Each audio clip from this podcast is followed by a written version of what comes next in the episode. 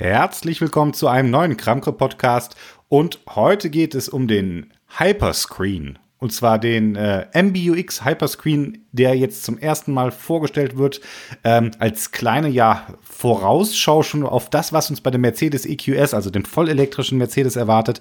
In diesem Podcast erzähle ich euch vor allem über dieses gigantische äh, Display, beziehungsweise über dieses, es ist mehr als ein Display, es ist tatsächlich ähm, ja eine ganze Designsprache, wenn man so will, weil wenn ihr einsteigt, so wie ich mir das vorstelle, dann hat das ein, äh, eine Breite von 1,41 Meter, dieses ganze ja Bedienteil, wenn man so will, wo dann drei Displays drin sind und ja, in diesem Podcast reden wir da ein bisschen drüber. Ich denke, wird ganz spannend und ich werde auch noch ein klein wenig von der S-Klasse erzählen, ähm, weil habe ich nämlich noch nicht gemacht hier im Podcast und so sollte das eigentlich ganz interessantes, ähm, ja, eine ganz interessante Mischung ergeben. Deswegen anschnallen und los geht's.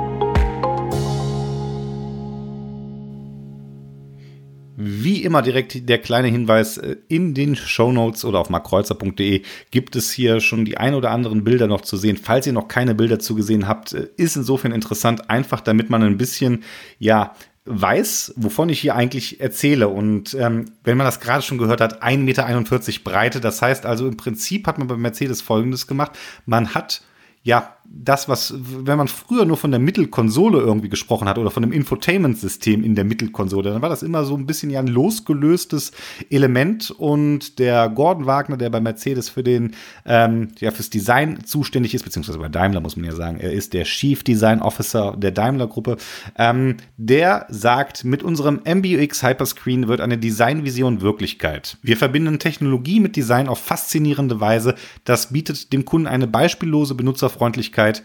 Wir lieben die Einfachheit. Wir haben bei MBUX ein neues Level erreicht. Und äh, ein neues Level, das würde ich auf jeden Fall sofort unterschreiben. Es ist wirklich ein ries eine riesige Ebene. Und ich mache einfach mal folgendes. Ich finde das, es ist immer ein kleiner Disclaimer vorweg, jetzt ein bisschen mit Buzzwords, ähm, ja, beeinflusst. Ich lese ein bisschen was aus der Pressemitteilung zu dem MBUX Hyperscreen vor. Optisch beeindruckend, radikal einfach zu bedienen und ausgesprochen lernbegierig. Der MBUX Hyperscreen ist eins der Highlights im EQS. Er steht stellvertretend für die emotionale Intelligenz des vollelektrischen Oberklasse-Modells. Die große gewölbte Bildschirmeinheit zieht sich schwungvoll nahezu über die gesamte Breite von der linken zur rechten A-Säule.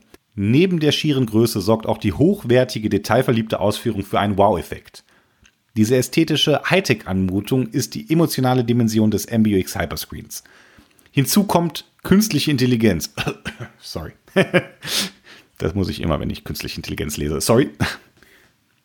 Mit lernfähiger Software stellt sich das Anzeige- und Bedienkonzept ganz auf seinen Nutzer ein und unterbreitet ihm personalisierte Vorschläge für zahlreiche Infotainment, Komfort und Fahrzeugfunktionen. Dank des sogenannten Zero Layer muss der Nutzer weder durch die Untermenüs scrollen noch Sprachbefehle geben. Die wichtigsten Applikationen werden immer situativ und auf den Kontext bezogen auf der obersten Ebene im Blickfeld angeboten.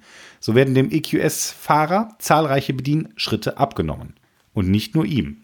Auch dem Beifahrer ist der MBUX Hyperscreen ein aufmerksamer Assistent. Er erhält seinen eigenen Anzeige- und Bedienbereich.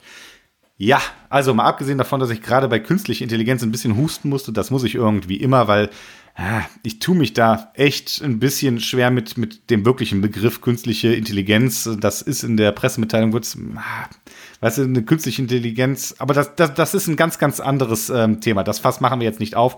Da muss man so ein bisschen, glaube ich, zwischen Machine Learning und ja, wirklicher Intelligenz unterscheiden. Also ich glaube schon, dass das ganz gut funktionieren wird.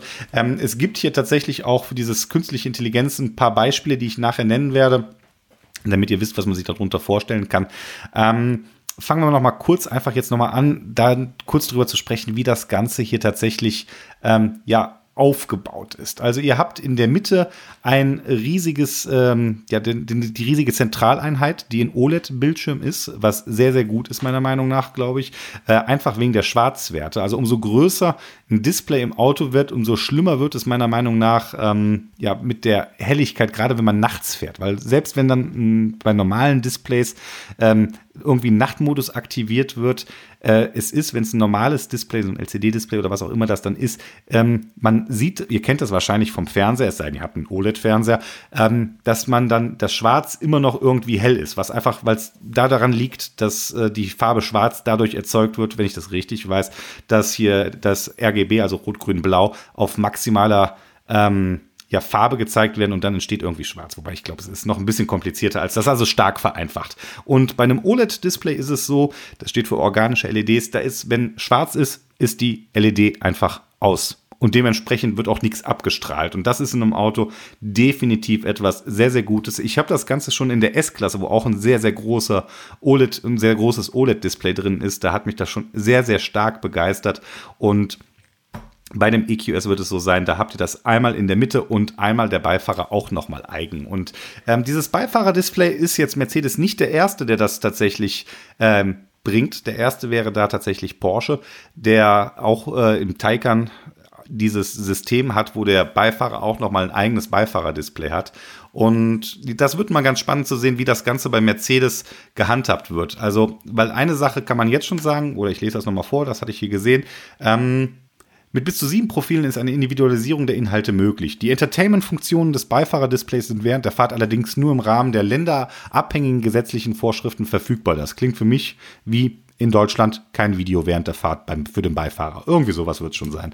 Ähm, ist der Beifahrersitz nicht belegt, wird der Bildschirm zur digitalen oder zum digitalen Zierteil. In diesem Fall werden animierte Sterne, also das Mercedes-Benz-Pattern dargestellt. Das finde ich richtig cool. Also bei dem Taycan ist es so, da ist, äh, wenn kein Beifahrer daneben sitzt, dann ist das einfach nur schwarz und so wie ich mir das hier so ein bisschen vorstelle und es ist ganz, ganz leicht in den Videos ähm, und in dem kurzen Teaser-Video, was ich gesehen habe, zu sehen ist, habt ihr dann so ein leichtes, ja, animiertes Sternpattern. Also es ist jetzt nicht, dass da eine Disco läuft, aber ich glaube, das wird richtig gut aussehen. An dieser Stelle auf jeden Fall ähm, mal neben dieser OLED-Technik auch ganz wichtig, dieses Zero Layer, das klingt tatsächlich spannend. Ähm, weil das ist tatsächlich ein Problem und bei der S-Klasse konnte man es schon, ich bin mal wirklich gespannt, wie das Ganze dann ist, ähm, ob sich dieses Zero Layer auch in gewisser Weise auf die S-Klasse verpflanzen wird oder nicht. Ich habe so das Gefühl, dass nicht, ähm, wie ich das alles rausgelesen habe. Aber äh, in der S-Klasse war man halt schnell in Untermenüs verschwunden und ich gehe davon aus, die Untermenüs werden auch in dem EQS grundsätzlich ähm, ja aufrufbar sein. Also ihr werdet die normale Menüstruktur ha auch haben, aber so dieser Standard ja, der Standard-Display, der ist einfach so gestaltet und das hat man natürlich da auch, denke ich mal, nicht dem Zufall überlassen, sondern man hat analysiert, was sind die allermeisten Anwendungsfälle und da hat man geschrieben, bei Mercedes ist es wenig überraschend in einem Auto. Navigation, Radiomedien oder Telefonie. Das sind so die drei Hauptpunkte, die die meisten Fahrer oder ja die meisten Fahrer während des Autofahrens benutzen, auf die zurückgegriffen wird. Und deswegen ist das auch die Navigationsapplikation so im Prinzip immer, wie ich das richtig verstanden habe, ja wie so ein bisschen der Startdisplay. Also das heißt, die Karte läuft immer mit und in diesem Zero Layer werden dann situativ abhängig ähm, verschiedene Elemente angeboten. Und das ist insofern ganz interessant, denke ich mal. Also da die Beispiele ist jetzt im Moment, im ersten Moment noch nicht jetzt so, wo ich, ja, es hat mich jetzt nicht vom Stuhl gerissen, aber ähm, ich lese mal zwei Beispiele vor. Wer dienstags abends auf dem Nachhauseweg immer einen bestimmten Freund anruft, bekommt einen entsprechenden Anruf künftig an diesem Wochentag und zu dieser Uhrzeit vorgeschlagen. Dabei erscheint eine Visitenkarte mit dessen Kontaktinfos, blub, blub, blub, blub, blub, blub, blub. Ähm, alle Vorschläge von MBUX sind das an das Profil des Nutzers gekoppelt. Fährt an einem Dienstagabend jemand anders den EQS, unterbleibt also diese Empfehlung, beziehungsweise es kommt ein anderer abhängig von den Vorlieben des jeweiligen Nutzers. Also, ähm, wenn ihr jetzt abends nach Hause fahrt und immer eure Freundin oder Freund anruft, dann ähm, lernt der Wagen das, bekommt das mit. Ähm, und wenn ihr dienstags die Affäre anruft, dann, ähm, dann ist es gut, dass ihr als Fahrer dieses, äh, diesen Vorschlag bekommt. Aber ähm, wenn die Frau mit dem Wagen fährt, die bekommt dann nicht den Vorschlag, dass äh, die Affäre angerufen wird. Ähm, Profile also ich weiß, das ist jetzt ein bisschen weit hergeholt, aber ich finde es irgendwie lustig. Also ähm, macht natürlich im ganz normalen Sinn, äh, im Leben auch Sinn. Also das ist jetzt natürlich ein außergewöhnlicher Anwendungsfall, an dem bestimmt nicht primär gedacht worden ist. Ähm, was ich sagen wollte, bei dem ähm, neuen MBUX-System, jetzt diese zweite Generation, die ja auch schon in der S-Klasse drin war, sieben Profile drin. Ich bin mal sehr gespannt, wie das mit dem Profil Switch klappt. Und ähm, eine kleine Sache ist mir so ein bisschen aufgefallen, da komme ich gleich auch nochmal drauf. Ich hätte, also ich wäre ja schon, nachdem ich die Mercedes S-Klasse gefahren bin und ich zumindest für meinen Teil gesagt habe, dass das möglicherweise das beste Auto ist, was man zurzeit bestellen kann, technisch gesehen, ähm, wäre ja schon sehr zufrieden gewesen, wenn man bei Mercedes einfach gesagt hätte, okay, wir nehmen das alles, alles an Technik, was wir hier infotainmentmäßig und ähm, ja, Bedienelemente-mäßig in der S-Klasse haben und setzen das einfach in den vollelektrischen EQS genauso eins zu eins rein, dann wäre ich schon zufrieden gewesen. Also da wäre ich mehr als zufrieden gewesen. Das war schon ganz gut. Ähm, ich bin noch ein bisschen am ja, hin und her schwanken, ob man jetzt bei Mercedes wirklich einen draufgesetzt hat mit dem EQS oder, oder nicht technisch gesehen, weil so ein paar Sachen sind mir aufgefallen. Zum Beispiel gehe ich davon aus, so wie sie es momentan darstellt, dass ihr zum Beispiel, und ich habe das auch mal kurz ich habe noch nicht die, die finale äh, Aussage von Mercedes dazu bekommen. Ich habe das angefragt, aber es deutet sich im Moment so ab, wie ich es auch für mich zumindest im Vorhinein gesehen habe. Und zwar hat der EQS zum Beispiel nicht in dem normalen Cockpit-Display diesen 3D-Effekt drin, den die S-Klasse drin hatte. Und ähm, ich verlinke in meinen Shownotes auch auf das Mercedes S-Klasse-Video. Und es ist wirklich, ihr braucht nicht nur die erste Minute sehen. Und das ist eine ganz lustige Geschichte. Also erstmal, eigentlich muss ich auch noch mal einen eigenen S-Klasse-Podcast machen. Allein die Geschichte, wie es wie ich da überhaupt zugekommen bin, dass ich an der Fahrveranstaltung teilnehmen durfte. Ich will ja nicht sagen, ich habe mich selber eingeladen, aber gefühlt war ich noch nicht auf Mercedes Radar so richtig oder auf dem Radar von Daimler für die S-Klasse da. Und dann habe ich es halt durch einen Zufall geschafft, mich auf dieses Radar draufzubringen. Und dann, dann war es natürlich klar, glaube ich, dass Mercedes mich eingeladen hat, hoffe ich mal zumindest. Ähm, und wie gesagt, in dieser ersten Minute des Videos von dem Fahrevent, da ist kurz das Intro, da, das, wo ich noch vor dem Auto gestanden habe und das aufgenommen habe. Und dann ähm, passiert dass, dass ich losgefahren bin und wirklich direkt nach dem Wegfahren von dem Parkplatz äh, sind zwei Sachen passiert. Ich habe zum ersten Mal dieses 3D-Display im Cockpit, also in dem Cockpit-Display gesehen und das hat mir unglaublich gut gefallen. Dieser 3D-Tiefeneffekt, der da reinkommt, der über diese zwei Kameras funktioniert und ich habe auch ähm, das äh, Augmented Reality, ich weiß, ich sage das immer falsch, aber Leute, das AR, ähm, das AR Head-Up-Display gesehen und das war großartig.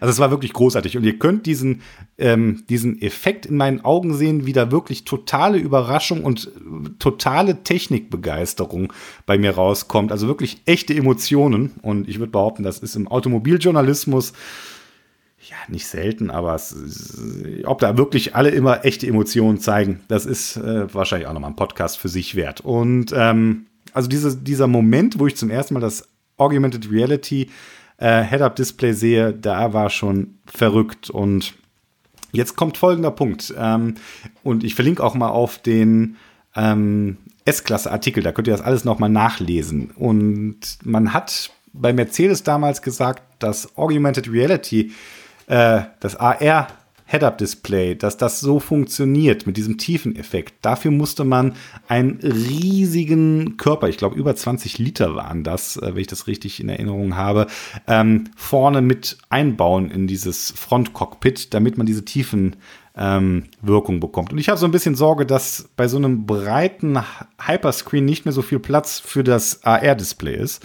Ähm, ich wäre natürlich, also AR Head-Up-Display, ich wäre natürlich mega überrascht und wirklich, also das wäre der Knaller, wenn das da auch drin wäre. Einfach weil es wirklich der Knaller ist. Leute, wenn das mal, wer das einmal in echt erlebt hat, ähm, der weiß, dass er da die Zukunft des Automobils fährt. Vielleicht, also irgendwann, also es ist, ich komme, und ihr denkt jetzt, hä, da ist es schon selten, dass ich so einen Superlativen spreche, aber in diesem AR Head-Up-Display-Fall meiner Meinung nach definitiv absolut ähm, gerechtfertigt. Also da könnt ihr auch gerne einen Kommentar zu schreiben, wenn ihr das anders seht in den Shownotes oder wo auch immer ihr gerne kommentieren wollt. Ihr könnt mir eine E-Mail schreiben, eine böse Marktspinns. Oh, liegt euch frei. Oder ihr könnt sagen, ihr seht es auch so. Und jeder, der es mal in echt gesehen hat, der wird es verstehen. Und ähm, das ist so der eine Punkt, wo ich mich frage, schaffen sie es, das AR Head-Up-Display in den EQS reinzubringen? Wäre natürlich geil, weil es halt auch noch mal den futuristischen Charakter unterstreichen würde. Und wie gesagt, dieses andere mit diesem 3D Elementen in dem Cockpit. Ich bin echt gespannt, ähm, ob das drin ist oder nicht. Dafür müssten man halt auf den Bildern ähm, auf der Mediaseite hätte man dafür schon so wie so eine kleine Aussparung sehen müssen. Und ich schaue mir die Bilder jetzt auch parallel noch mal an. Die sehe ich darüber nicht. Das ist, äh, da müsste ja Platz für die Kameras sein. Ich meine, das sind jetzt alles Renderings, die ich hier sehe. Ähm, es sieht für mich aber leider nicht danach aus. Also ähm, ich bin gespannt.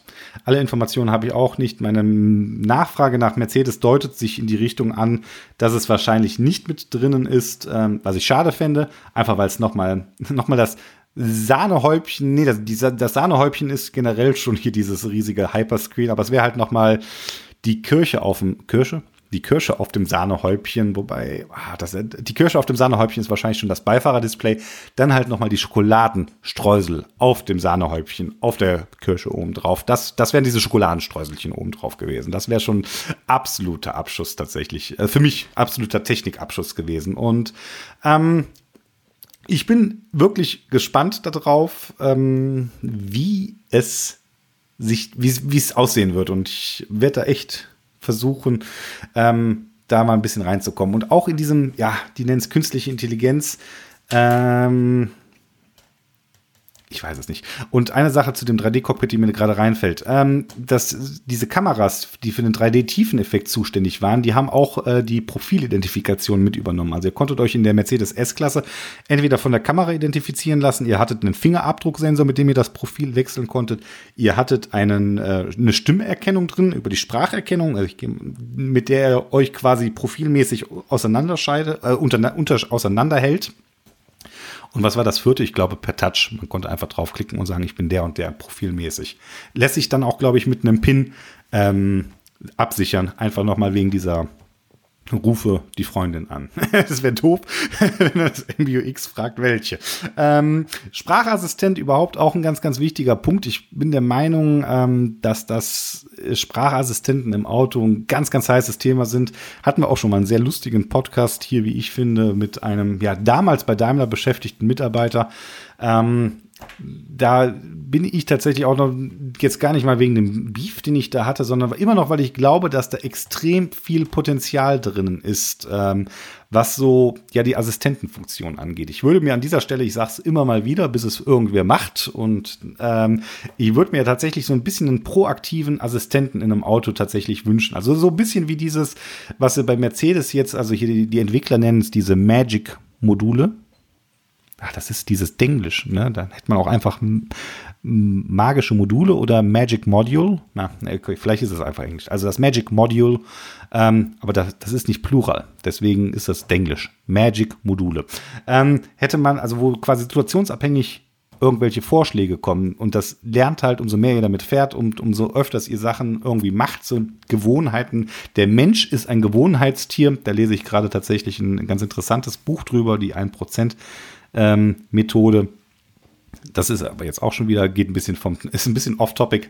Aber der Mensch ist ein Gewohnheitstier und da ist es natürlich ganz cool, wenn das Auto die Gewohnheiten irgendwie mitbekommt und ähm, dann von sich aus anbietet, weil dann ist das ein Mehrwert. Ne? Vielleicht habt ihr gar nicht drüber nachgedacht, dass ihr immer äh, den Freund da dienstagsabends auf dem Nachhauseweg anruft. Also ich weiß definitiv, dass ich einen Kumpel habe, mit dem ich immer mal, wenn ich im Auto sitze, relativ regelmäßig irgendwie telefoniere. Wäre natürlich ganz interessant, fällt mir ein, den muss ich jetzt auch mal bald wieder anrufen. Hallo Kai. Ähm, und einfach mal Hallo sagen. Das mache ich nämlich tatsächlich sehr, sehr oft auf, der, auf dem Nachhauseweg von der Arbeit. Ähm, Lass uns noch ein bisschen über die technischen Daten äh, reden von dem MBUX Hyperscreen. Und zwar, ich hatte ja schon gesagt, 1,41 Meter ist das ganze Bildschirmband breit. Äh, Mercedes spricht da von einer erlebbaren Fläche von ja, 2432,11 Quadratzentimeter. Ganz wichtig, das 0,11 Quadratzentimeter. Ähm, und ganz interessant, auch dieses Deckenglas, was dann wohl auch ein bisschen gewölbt ist, also dreidimensional gebogen. Ich bin echt gespannt, wie das in echt aussieht. Ähm, und das wird bei, in einem Mold-Verfahren bei Temperaturen von 650 Grad gebogen. Ähm, um zu den wichtigsten Anwendungen zu kommen, muss der Nutzer durch null Menüebenen scrollen. Also auf dieses Zero Layer sind sie echt ein bisschen stolz und ich bin gespannt. Und ich weiß jetzt schon, habe ich so das Gefühl, dass die meisten Automobiljournalisten, oh, na Moment, ich muss das anders sagen, dass so, dass das etwas ist, was die klassische Automobiljournalisten vielleicht gar nicht so in dieser Signifikanz im ersten Moment erleben, weil das ist immer das Problem. Ich mache halt echt gerne Fahrveranstaltungen mit. Also auch hier die Mercedes S-Klasse Fahrveranstaltung. Aber sie war halt nur ein Tag. Und in einem Tag kriegst du zwar einen ersten Eindruck von einem Auto und ähm, es ist selten, dass es so ein krasser Eindruck wie bei der S-Klasse tatsächlich ist. Aber man bekommt halt nicht so viel über den Alltagsnutzen mit. Und das ist etwas, das ergibt sich. Also gerade ein System, was es, was euch erst kennenlernen muss, ähm, das wird sich da wird sich dieser Mehrnutzen oder dieser Mehrwert erst so ein bisschen mit ein paar Tagen einschätzen. Und deswegen mache ich auch gerne längere Fahrzeugstests.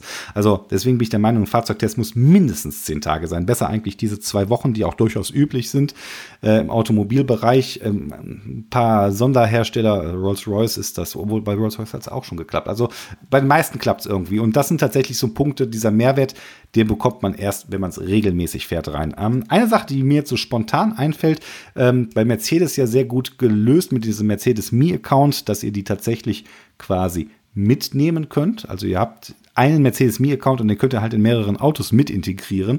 Bin ich ja mal gespannt, ähm, ob das dann etwas ist, was sich halt auf andere Systeme mit MBUX auch aus ausbreitet. Ne? Also es wird ganz, ganz spannend einfach sein. Ne? Ihr habt vielleicht, die, die, euer Vater hat die S-Klasse, ihr fahrt die A-Klasse oder umgekehrt. Ähm, und dann ist es natürlich cool, wenn man in der Familie mehrere Wagen hat, die dieses MBUX hätten und dass man, wenn man, also ich weiß nicht, wie das bei euch ist, aber in unserer Familie passiert das schon mal relativ häufig, dass wir die Autos irgendwie familienintern durchwechseln und dann ist es natürlich cool, wenn man dann einfach hier direkt in seinem Auto ist, seine Playlists drin hat, seine Vorschläge bekommt. Also das stelle ich mir wirklich ganz, ganz gut vor. Und das ist ein Ansatz, ähm, den Volkswagen hat den vor Jahren mal bei der CES gezeigt, aber ich weiß gar nicht, wie weit die da sind, weil es äh, für mich überraschend schwer ist, an einen Volkswagen-Testwagen zu kommen. Ähm, aber auch wieder eine andere Story. Ähm, ja, aber dieses, so diese Mitnahme von Profilen und äh, diese Einfachheit des Koppelns, ähm, glaube ich, das wird ganz, ganz interessant. Ähm, ansonsten eine Sache, die ich auch noch jetzt hier bei diesen interessanten Zahlen, Daten und Fakten gerade sehe. Für die haptische Rückmeldung bei der Bedienung sitzen insgesamt zwölf Aktuatoren unter den Touchscreen-Flächen. Berührt der Finger dort bestimmte Stellen, lösen sie eine spürbare Vibration der Deckscheibe aus. Das ist ja auch ganz oft etwas, wo Leute sagen, und das ist echt ein bisschen ja so Generationsfrage. Man ist es seit Jahren gewöhnt, dass Autos irgendwie hier äh, Drehdrücksteller, Schalter, Taster und sowas haben. Und es ist, äh, es wird ganz, ganz oft gesagt, oh, jetzt nur Touch-Display, das ist, man sieht es gar nicht man bekommt das blind für findet man gar nicht mehr seinen Knopf so schnell und das ist so ein bisschen, ja, ich will nicht Glaubenskrieg sagen, das ist ein hartes Wort dafür, aber es ist schon so eine Einstellungssache, äh, wo viele Leute sagen, oh, nee, das mag ich überhaupt nicht, nur Touchscreen, ähm, da, da finde ich ja nichts wieder und muss immer mich so drauf konzentrieren. Ich glaube da persönlich nicht dran, denke auch hier wieder ganz, ganz starker Punkt, ähm, dass das vor allem dann von Leuten kommt, die es wirklich noch nicht lange gefahren sind und das ist natürlich, das glaube ich auch in der Praxis durchaus schwierig, aber ähm, wenn man es eine gewisse Eingewöhnungsphase, aber die hat man immer bei einem neuen Wagen. Und ähm, ja, ich glaube, dass eine Kombination Touch-Display und dann jetzt noch mit einem guten Sprachassistenten wahrscheinlich durchaus ja die Zukunft ist. Leute, guckt euch mal Science-Fiction-Filme an. Ich weiß, das ist eine These, die bringe ich immer mal wieder, aber in Science-Fiction-Filmen, da laufen die auch alle mit Touch-Displays rum und keiner beschwert sich und sagt, äh, warum ist denn hier Star Trek, warum gibt's hier, warum gibt's denn hier keine Knöpfe auf dem Kommandostand? Ähm, da, da stört sich auch keiner dran. Also Leute, ich denke, da müssen wir uns dran gewöhnen. Ansonsten, jetzt machen wir mal weiter. Zwei Beschichtungen des Deckglas verringern Reflexion und vereinfachen die Reinigung. Das gekrümmte Glas selbst besteht aus das gekrümmte Glas selbst besteht aus besonders kratzbeständigen Aluminium Silikate. Ich merke, es wird spät.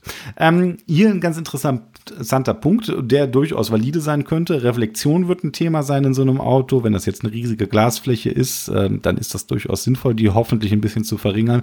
Und äh, kratzbeständig ist sicherlich auch ein Thema, aber ein Thema, und das ist tatsächlich etwas, was bei, bei Touchscreens so ein bisschen, ja, manchmal störend ist, man sieht halt schnell seine Fingerabdrücke. Ich bin mal gespannt, wie das sich hier in dem äh, Hyperscreen darstellen wird. Ich denke, ganz los davon wird es nicht gehen, aber im Großen und Ganzen, ähm, ja, ich bin gespannt. Muss man sehen. muss man wirklich, muss man wirklich in der Praxis sehen. Ähm, ja, dann noch ein ganz interessanter Punkt, wo ich erst gar nicht drüber nachgedacht habe, aber der durchaus auch interessant ist. Zu den Sicherheitsmaßnahmen zählen Sollbruchstellen neben den seitlichen Ausströmern sowie fünf Halterungen, die durch ihre wabenförmige Struktur bei einem Crash gezielt nachgeben können. Ähm, das ist einfach so durchaus wichtig und auch, dass man daran gedacht hat. Ich meine, hey, ist Mercedes, klar hat man daran gedacht, aber wenn das jetzt eine riesige starre Einheit wäre, wäre das bei einem Crash nicht so besonders cool. Deswegen Sollbruchstellen und sowas definitiv ein Thema. Habe ich beim ersten Moment gar nicht drüber nachgedacht und als ich mir das dann hier alles durchgelesen habe, habe ich gedacht, hm, macht Sinn, dass man sich dazu Gedanken gemacht hat. Und ähm, jetzt hier wieder noch ein Punkt bei interessante Zahlen, Daten und Fakten. Äh, der nächste. Mit den Messdaten einer Multifunktionskamera und zusätzlich ein Lichtsensor wird die Helligkeit des Bildschirms an die Umgebungsbedingungen angepasst. Hm, das klingt halt tatsächlich so. Eine Multifunktionskamera, das reicht nicht für dieses 3D-Cockpit-Ansicht. Also ähm, ich gehe davon aus, hat es leider nicht. Aber ich gehe auch davon aus, dass das auch so schon sehr, sehr cool aussehen wird. Also tatsächlich ähm, nicht nur so dahingesagt, als ich das erste Mal hier diesen äh, den Link hier bekommen habe für die äh, NDA und dann dachte ja, okay, guckst du mal, was er ist. Ich war schon tatsächlich ein bisschen ich war ein bisschen begeistert. Und ähm, eine Sache, über die wir noch gar nicht gesprochen haben, und das ist jetzt hier in der Pressemitteilung, gibt es dann nachher noch mal so ein Interview zwischen dem Gordon Wagner und dem ähm, Kahn, der ist CTO, wenn ich das richtig weiß, äh, äh, Chief, Chief Technology äh, Officer, äh, Sajid Khan, ich hoffe, ich habe das richtig ausgesprochen. Ähm, die beiden reden so ein bisschen darüber. Der ist halt, ähm, er verantwortet die Entwicklung in dem Bereich Connectivity, Autonomous Shared and Services und Electric. Ähm, ja, und das macht er schon seit 2001, wenn ich das richtig sehe, bei Daimler Chrysler. Also sehr im Bereich Infotainment zusammen. Ein ganz interessantes, ähm, ganz interessantes Interview zwischen den beiden. Und ähm, was ich ganz interessant fand, auch da wieder, ist, äh, dass man gesagt hat, dass man bei dem EQS, die nennen das äh, als Vertreter des, ich zitiere mal, ich zitiere mal den, äh, den Herrn Wagoner, Wagoner, Wagoner, ich habe immer Wagner gesagt, das ist falsch, Wagoner, ähm, der sagt folgendes. Mit MBUX war unser Ziel, das begehrenswerteste automobile Infotainment-System zu schaffen. Wir haben die Bipolarität unserer Designphilosophie, Designphilosophie Sensual Purity auf MBUX übertragen. Das heißt, auf der einen Seite die sinnliche Schönheit und auf der anderen den Wow-Effekt der einzigartigen intuitiven Be Bedienung. Und beim EQS als Vertreter des Progressive Luxury durften wir noch etwas moderner, mutiger und polarisi polarisierender sein. Meine Güte. Ähm, aber hey, ist ja hier so ein ihr kennt ja meinen Podcast. Ich, ich mag nicht so viele Edits. Ähm, ja, also das ist dieses moderne, mutiger und polarisierender. Finde ich wirklich cool. Und ähm, ja, sie wollten ein Interface machen, sagt er noch weiter, wo Design und Technologie zusammengeführt äh, wird. Und das Ganze ist so ein bisschen, ja, ich mache mal so Designer, die neigen natürlich dazu, diese, diese bildhafte Sprache zu sagen und ähm, das ist, dass das eine Inszenierung von Technologie durch Design ist und da ist schon ein Kern Wahrheit dran und auf was ich eigentlich hinaus wollte. Guckt euch nochmal in den Shownotes auch diese Bilder von diesen, ähm, diesen neuen Luftausströmern da an, die da mit in dieses, in diesem riesen Hyperscreen integriert sind. Sieht wirklich, wirklich cool aus, hat sowas sehr turbinenförmiges. Ähm, ich bin auch sehr gespannt und auch jetzt gerade seit der Mercedes S-Klasse, wo du ein unglaubliches Ambiente-Licht bekommen hast. Also diese S-Klasse und das Ambiente-Licht. Es ist echt eine, ähm, ja, das, ihr hört das immer wieder, wenn ich S-Klasse sage, kommt das so ein bisschen raus, wie begeistert ich davon tatsächlich von diesem Wagen war. Und ähm, Dementsprechend habe ich jetzt natürlich auch extrem hohe Erwartungen an den EQS, mit dem ich ja schon auch äh, durchaus auch eine, die eine oder andere Vorgeschichte habe. Schaut mal auf meinem ähm, auf meinem Podcast beziehungsweise auf meinem YouTube-Kanal nach, ähm, beziehungsweise auf meinem markkreuzer.de, ähm, da wo sich tatsächlich für mich die Gelegenheit ergeben hatte, wo ich vom Brenner, hm, ich glaube zwei, drei Stunden fast zusammen mit einem EQS in Kolonne gefahren bin, mit mehreren EQS in Kolonne gefahren bin und dann am Ende nochmal ausgestiegen bin und mir dann geguckt habe, wie schnell die laden und ähm, spannende Geschichte. Äh, ich hoffe, dass ich den EQS noch ein bisschen weiter begleiten werde jetzt in naher Zukunft. Ähm, mal sehen, wie es weitergeht. Ich habe gesehen, der ein oder andere Autojournalist durfte, durfte schon im EQS ein paar Runden fahren. Hätte ich auch gerne gemacht. Ich, wir arbeiten dran. Egal. Ansonsten gucke ich es mir auch gerne weiter von der Seitenlinie mit euch zusammen hier im Podcast, im Video bei YouTube und so weiter an. Ähm, ist auch okay. Ähm, Et kütt wird kütt, sagen wir im Rheinland. Hatte ich ja jetzt schon in meiner Neujahresansprache. Das Kölsche Grundgesetz. Auch hier et kütt wird kütt und hätte noch über Jodejagen. Ähm, so sehe ich das auch. Ich erwarte tatsächlich echt äh, Großes von der S-Klasse hier, von der EQS von dem elektrischen, ja, von der elektrischen S-Klasse. Ich bin, ich bin gespannt. Technologisch hätte ich gehofft ein bisschen, dass sie tatsächlich technologisch, das hatte ich ja gerade schon im Podcast gesagt, setzt sie jetzt einen drauf oder nicht? Und schwierig. Ich glaube, die S-Klasse ist halt tatsächlich doch noch ein bisschen, noch ein bisschen mehr das technologische Flaggschiff irgendwo, könnte ich mir vorstellen. Also durch solche Sachen wie das äh, 3D-Display, ähm, hinten ein Rear Seat Infotainment System. Ich weiß gar nicht, ob das, es wird spannend. Also, ich will jetzt auch nicht zu sehr in die Glaskugel gucken. Ähm, lange Rede, kurzer Sinn. Ich denke, es wird auf jeden Fall spannend. Ich bin erstaunt, dass ich so viel zu dem MBUX Hyperscreen hier gesagt habe. Ähm, Schaut in den Show Notes nach, wenn ihr bis hierhin zugehört habt, wie immer. Vielen Dank dafür. Ich hoffe, hat euch auch ein bisschen ähm, interessiert das Ganze. Ich denke, da muss auch noch mal irgendwann ein Grundsatz-Podcast zu Infotainment-System kommen, wenn ich so drüber nachdenke. Ähm, ja, ich glaube, das wäre so eine Sache, wenn ich jetzt noch so abschließend drüber denke, dass diese gerne Mercedes gerne auch wieder auf der CES in Las Vegas äh, vorgestellt hätte. Es passt auch vom Datum her so gut. Das, äh, die planen das ja nicht ein halbes Jahr vorher, sondern lange, von langer Hand ist das alles geplant. Ähm, nur Corona war nicht geplant, deswegen das Ganze jetzt in dieser digitalen Form und ich hoffe, es ergibt sich bald die Möglichkeit, da in echt die Hände dran zu bekommen. Ähm, ich bin auf jeden Fall gespannt. Lasst mich mal wissen, wie ihr das Ganze seht, was so eure Gedanken dazu sind. Denkt ihr, ein Beifahrer braucht ein eigenes Display? Und ich denke, ich denke, ich persönlich denke ja. Äh, und ich denke, es wird hoffentlich richtig cool zu sehen, wie dieses, äh, wie das aussieht mit dem anderen Display, wie die Ambientbeleuchtung EQS aussieht. Also ich glaube, den Spannungsbogen, den Mercedes oder Daimler hier aufbaut, der kann sich sehen lassen. Wie gesagt, wenn ihr bis hierhin zugehört habt, vielen Dank. Mein Name ist Marc, das hier ist der Kramko Podcast. Und wenn es euch gefallen hat, dann ähm, ja, erzählt es anderen oder erzählt es mir. Und ich wünsche euch gute Fahrt, bleibt gesund und hoffe, wir hören uns bald wieder. Bis dahin, macht's gut. Bye bye.